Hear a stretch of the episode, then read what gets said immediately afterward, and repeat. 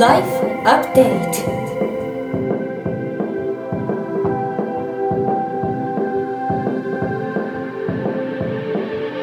ライフアップデート Life Update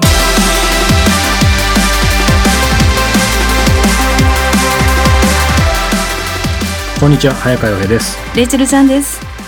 さあ今日は第18回ですが、うん。えー8月13日あたり。うーん、そうするとお盆休みとかですかね。ね会社員の方はね。まあ夏ですけどうも、ん。夏といえばレイチェル、はいもうアドリブですが本当に何を思い浮かべます？夏といえば海とか花火とかですかね。海好き？海は最近行けてないんですけど、やっぱり水着になって好きな人とデートしたいなっていうのは憧れはありますよね。あでもほらレイチェルこう美白だからさ美白じゃないですけど。えすごい焼けてた時とかあるの？はい、大学生の頃とかはあの日焼け止めも塗らずにビキニで釣りしてました。じゃあ結構黒黒かったの？真っ黒でしたね。えー、想像つかない、うん。ガングロ、いやあの私の双子の姉が今ハワイに住んはい、でるじゃないですか、じております、真っ黒じゃないですか。あんな感じでした。あそうなんだ。はい。でお姉さんも真っ黒だったのその時。そうですね。あの人はもう野生児でしたね。今と変わらず。ちょっとプライバシーじゃないなんていう。の あの名誉毀損って訴えられそうでここは編集しないでおこうと思うんですが。さっき今海って話もあったけど、うんやっぱりもう一個レイチェルが出てる花火、うん。花火って、はい。えー見る？する？あー最近は見る方ですかね。昔はよく学生時代花火してましたあーそうなんだ。ん、早川さんは？僕まるで逆でですね、えーもっぱらする方なんですけども、えー、見るのってさ、うん何どっかにわざわざちゃんと花火大会行くの？行きますね。あの私よく日本酒が好きなので酒蔵さんと一緒に大曲の花火を倉本さんと一緒に見に行って日本酒をまあ飲みながら楽しむそっていう。れは素敵だね、うん。じゃあいわゆるなんかめちゃめちゃ混むとこに普通になんか花火大会行こうみたいな感じともちょっと違う？あでもそういうのもありますけどね早川さんやっぱりそういうの混雑が苦手ですか？やっぱりってことはやっぱりなんかそういうイメージありますよね、うん。まあその通りなんですけど、うんうん。昔伝説があってですね、はい。まだこう学生時代かな、うん。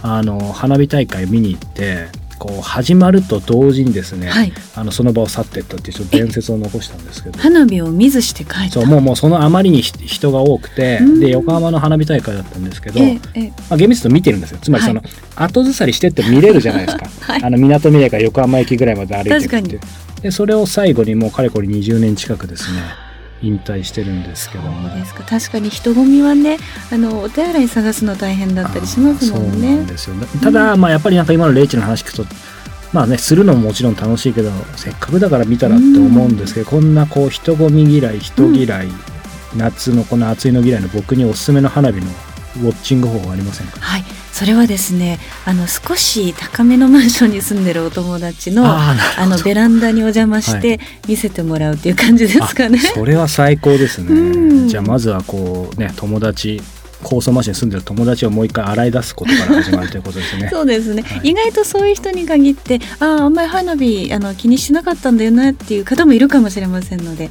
そうですね、うん、お願いして行ってみるのも手かもしれません。じゃあ嫌ですねなんか僕から出かかってきた人なんかそういう感じで誰も出てくれないかもしれませんが ぜひ出てください。はい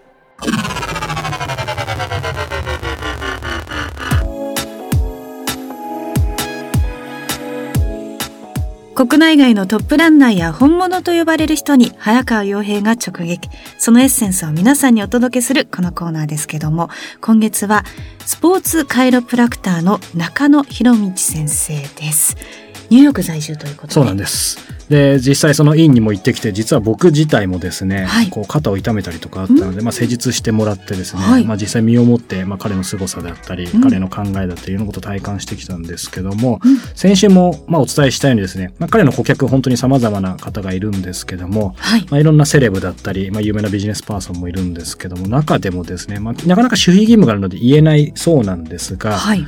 えー本の帯にですね、うん。えー寄せてたので言っていいと思うんですが坂本龍一さん。あ、教授も通ってるんですね。通ってらっしゃるということですね。この中野先生のことを絶賛して帯でも書いてたんですけどもうん。ただまあそのねある意味守秘義務とか、まあ、そういうことがあったりとか彼自体もですけどまあなんだろうそういう方がまあ、その帯を書くっていうことは、うん。もうそれだけ信頼してないとっていうことなのでそうね。そう。なんかほらよくまあ、レイチェルもそうだし僕もちょっとその出版業界のこともやや知ってるから、うんうん。まあ、言い方いいかわかんないですが、はい。まあ、帯とかってちょっとさ、まあ、知り合いぐらいでも書くみたいなのあるけどさすがにさ教授レベルだとね。だしその体のことだからさ、うん。まあ、本当にこの人信頼してないとっていうことなので。そうですよそう。ねなのでまあうんそのくらい本当にあのすごい方なんですけども、うん。はい。まあ、今インタビューを思い出して振り返るとですね、あの、やっぱり中野先生ですね、その、まあ、彼自体に僕がぶつけた質問の中でもあるんですけど、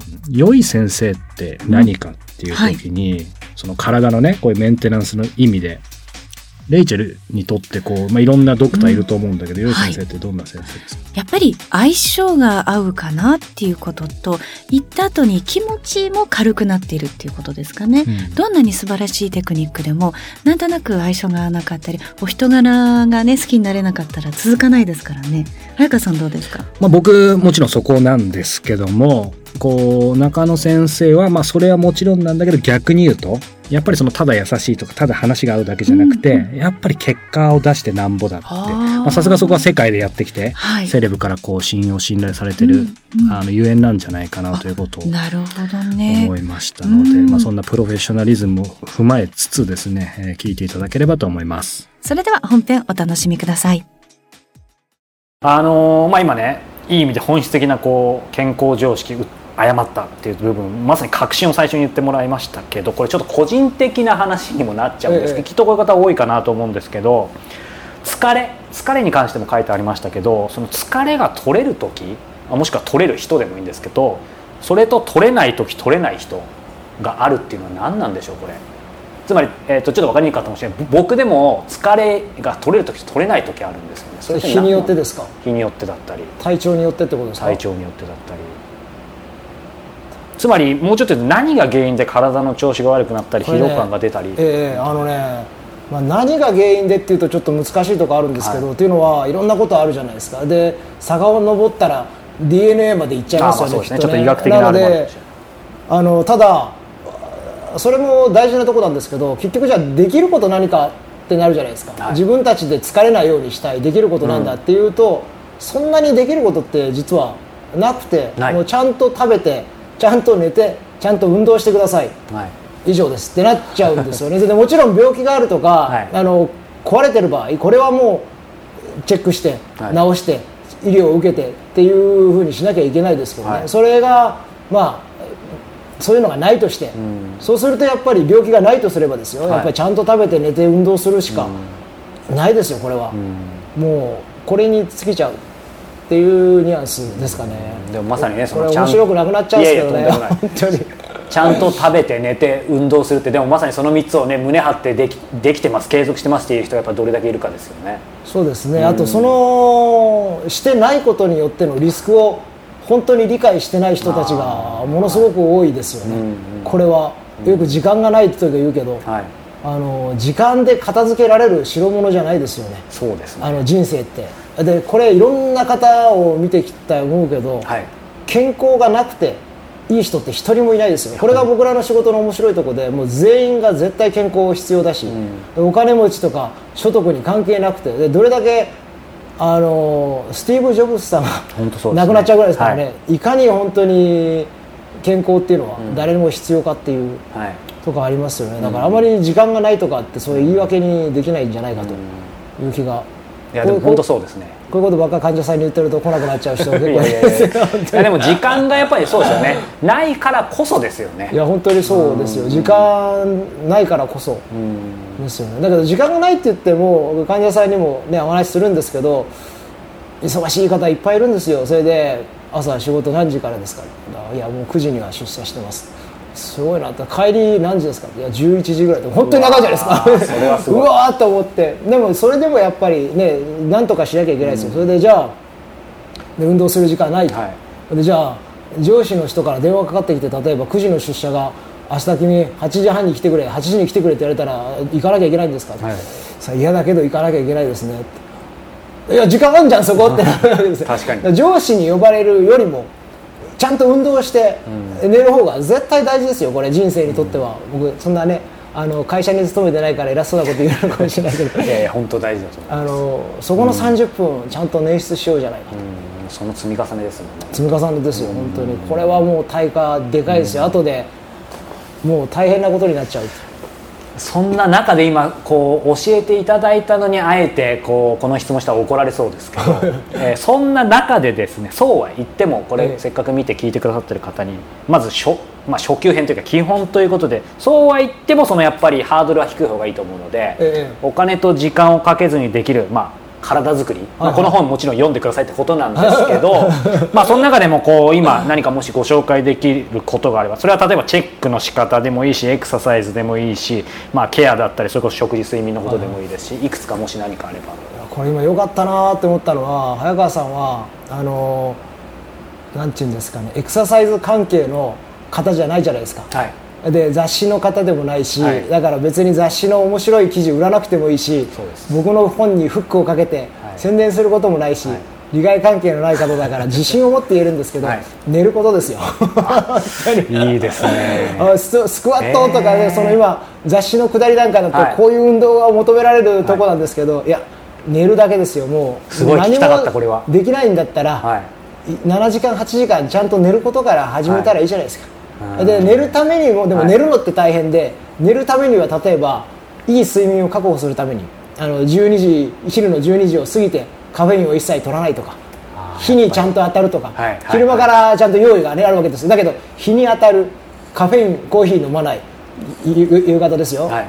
それでお酒もできれば飲まずに、それで布団に10時ぐらいに入る。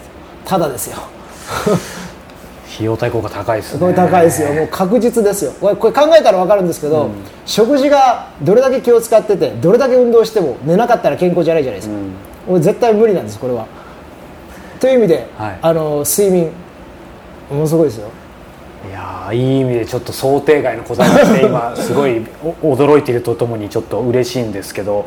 いやでもすんごいわかります。これは個人 個人的にちょっと個人的事情ですけど僕ねさっきもお話ししたんですけど、あの今頃こうジェットラグで、はいはい。ボケで死にそうになって実は昨日ほとんど寝れなくて。いやー辛いですよね。なん寝れてれば全然違ってたなみたいな。いこれ辛い。それであとみんな、睡眠をお金で買おうとするんですけどこれ絶対無理で、睡眠をお金で買おうとすると費用対効果ものすごく悪いですよ、えっとた睡眠お金で買うっていうのは高いベッドとか。あ あはいはい、ねはい。ねなんとかかんとかグッズですよ。でグッズ系で睡眠の時間の長さを変えることなんて絶対できないんで。なのでお金かけた割にあのリターンがないんですよ。あれどうですか？僕実はね昨日まさに寝れない時にちょっと見たんですけど商品名は避けますがこうなんかアイマスクで、ええ。ここになんか眠りやすくなるような光が出たり起きやすくなるような光がなんかこう出るやつ。あいいと思うんですよ。いいんですけどとあの8時間の睡眠には絶対勝てないですよ。4時間の睡眠のそのどうとかってそね。れが非常にはい。難しい。だからとにかく普通のええことを、ただですからねこれは。で昼光に当たるのも大事ですよねやっぱり。やっぱ規則正しくってことですね、体のスイッチがちょっと入るから光に当たってはい。それであのコーヒー飲まずに夜早めにお酒もダメですけど、ね、寝ると。ちなみにこう結構もういい感じにぶっちゃけてくださってるんで 切り返すとそんな広光さんはちゃんと寝て寝れてんで寝てますよ。僕やっぱどんな感じですか？いつも？10時サイクル。6時10時6時、まあ、7時まで寝ちゃうこともあるんですけど、はい。まあ、子供の起き具合に。ああそうか。だけど大体そうですね。昨日も10時朝起きたの7時ですね、なんかそういう話聞いたからそう見えちゃうだけかもしれないやっぱちゃんと寝た感ありますよね。いや寝てますよやっぱり、ただですからね、それは大きいな。でもなんかなんかすごいシンプルで、昨日ちゃんと日の光もあの、はい。3時間ぐらいサーフィンしてましたからね。あそうか。サーフィンってできるんですよ。できますね1時間ぐらいで海行っちゃうなんかあんまりでもそうは言ってもそれこそ西カリフォルニアに比べたら楽しめない。基本的には。でも今なんかハリケーンがバンバン来てて、はい。ハリケーンシーズンってちょっと申し訳ないんですけどね、はい。大変なことになってる時に、はい。はだからあのそうなんですハリケーン。でもちょっとその波が来るってことハリケーンがすごいそう波がいい波が入ってくるんですよ。ニューヨーク的には。ニューヨーク的にそうもう今のこの時期の波だったら本当はい。カリフォルニアのいい時よりもいいか変わらないかぐらい、えーすごい。本当にいい波来ますよ。ニューヨークでそんな話できると思わなかった。本当ですよね。そうか。じゃあよりねぐっすり寝て。そうなんです 日の光に当たって運動してちゃんと寝て。なるほど。Weekly Update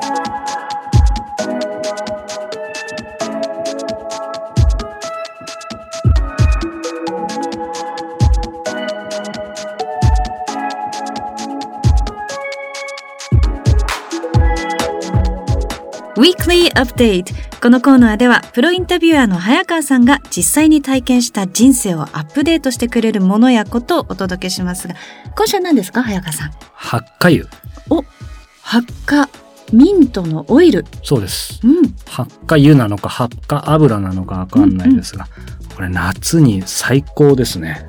すごいえ愛用してるんですか？愛用です。実は私も最近そうハマっているんです。偶然ですね。それどうやって発見したんですか？あブログで知ってるあの出版あの、まあ、編集長さんですね。雑誌のが使っていて水拭きを床の水拭きをするときに一滴垂らすとスッとしますよって聞いて私はあの食用をあのなんでしょうサンペレグリノとかにああ、炭酸水に？炭酸水に垂らしてあの飲んだ後に家で涼んでます。あ、それはいいね。今いろんな用途話そうと思ったんですけど、一番いいとこ持ってかれましたね、レ本当ですか？だから、うん。あれでしょ？炭酸水にちょっとミントが。そうなんですそれありそうで、うん。あんまない、ね。ただ垂らしすぎると結構なな後々きます。えどうやって使ってます？僕はですね一番はですね、まあ、このライフアップデート、うん。えー4月に始まったかな？その時から言ってたようにあのすぐ眠いじゃないですか。いまだにあの検査異常なかったんですけどやっぱり眠くて、うん。まあ、これはあの今撮ってる期間がワールドカップ期間中ってこともあるんですけどね。はい、寝不足ジャパンなんですけどあの発火油をですね、はい。発火油をですねこれちょっと直接やっていいのか微妙なんで、皆さん自己責任でお願いしたいんですが、あのやっぱりスースーするじゃん。うん。で僕はそれをですねあまりにも眠かったやる気ない時はですねあのまあ耳の後ろに、まあ、香水じゃないですけど、やるだけでも結構スースーするんですけどあちょっとですね、えー本来やんないでくださいって書いてあるんですがー、はい。えー目の近くのですね、えー。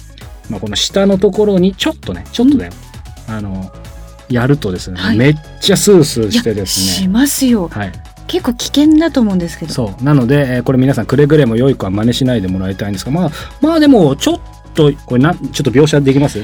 あのこのクマができるあたりですね。あの英語で言うアイバッグっていうんですか、あアイバッグっていうんだ。あの涙袋のあたりですよね、そこに僕がこうお化粧のようにちょっとですけど、本当に本当に一滴も使ってないんで、まあ、それが一番やっぱり気分爽快になるかな、よくそのエアーフレッシュナーじゃないけど、なんかこうミントのとかさ、うん。ユーカリとかいろいろ売ってるけどありますね。まあ正直本当に激眠な時はあんまり効かないから、うんそうですか。くれぐれも皆さんあの目の下はちょっと危険ですので。そうなんですよ、ね。でもそれでなんかスーッとしますかやっぱり、スーッとしますよ。う、ん、であとは、えーまあ、お風呂にやっぱり数滴垂らしたりとか、あと実際そのドラッグストアで買ったところに書いてあったんで問題ないと思うんですけどやっぱりほらその食用だったりちゃんとした、あの発火油だったら問題ないので、うん。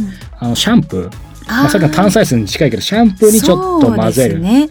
うん。ていうのも非常にまあ夏は気持ちいいですし。うん。あとはさっきのねレイチェル言ったその床を掃除とか掃除にも使えたりとか、なんか重曹と混ぜると黄金コンビらしいんですけど。そうですか。あとねティッシュにちょっと垂らして顔でこうスーッとあハンカチとかでもあいいですし、そね、れがいいね。僕みたいに直接うん。あのつけない方がいいですね、そうですね。うん。あとはねああとはあの虫除けにいいらしいですよめちゃくちゃ。よく聞きますけどね。そうそうそうう。ん。いろんな方法でちょっと気持ちもリフレッシュだしちょっと体感温度下がりそうな気がしますね。ただまあもちろんくれぐれもねそうんの一滴ぐらいで十分だと思いますので、はい。45滴何かにやると全部大変なことになると思いますので微量で。くくれぐれも僕の真似はしないように。ということで、Weekly Update。今週の早川さんのおすすめは、発火オイルでした。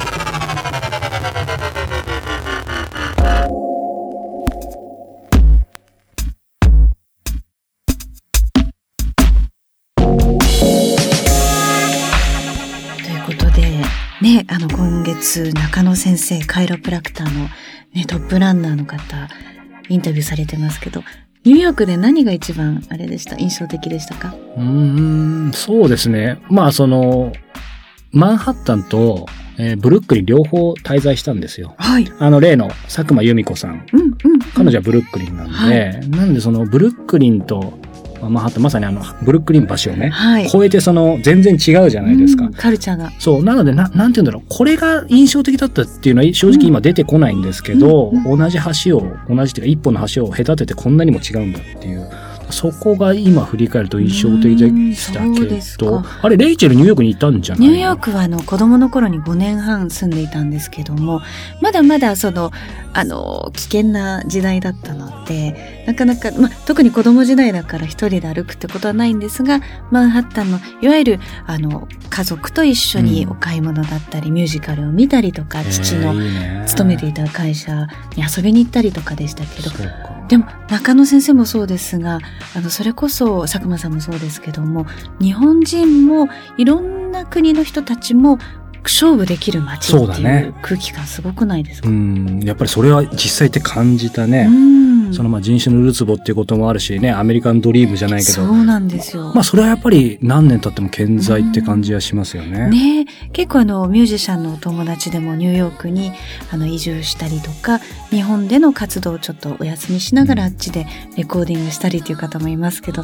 早川さん住んでみたいなと思いました。まあ住むのはね正直僕には結構こうきついかなっていうのは、まあ、ロンドンもそうですけど、うんなんかいい場所あるんでしょうけどなんて言うんだろうな、まあ、でももちろん緩くうんなのであるんですがただたまにやっぱり行っていろんなインスピレーションを受けるっていうのは非常にいいなと思いました。そうですよね。私もうん十年行ってないので、あの久々に行きたいななんて思ってます。そうですね、んまたぜひ飛びたいと思います。そうですね。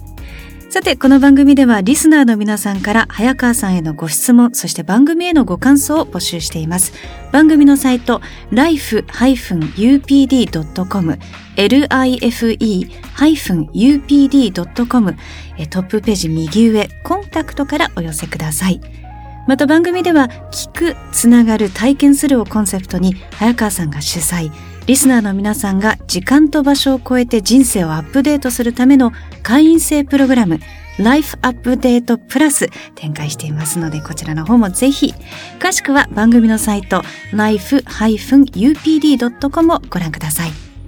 さあということで次回は8月20日ですが、うんえー何の日でしょうか？何の日ですか？はい、知らないので、えー調べておこうと思います。なんだ、知ってるのかと思いました。ということでまた来週。Bye for now.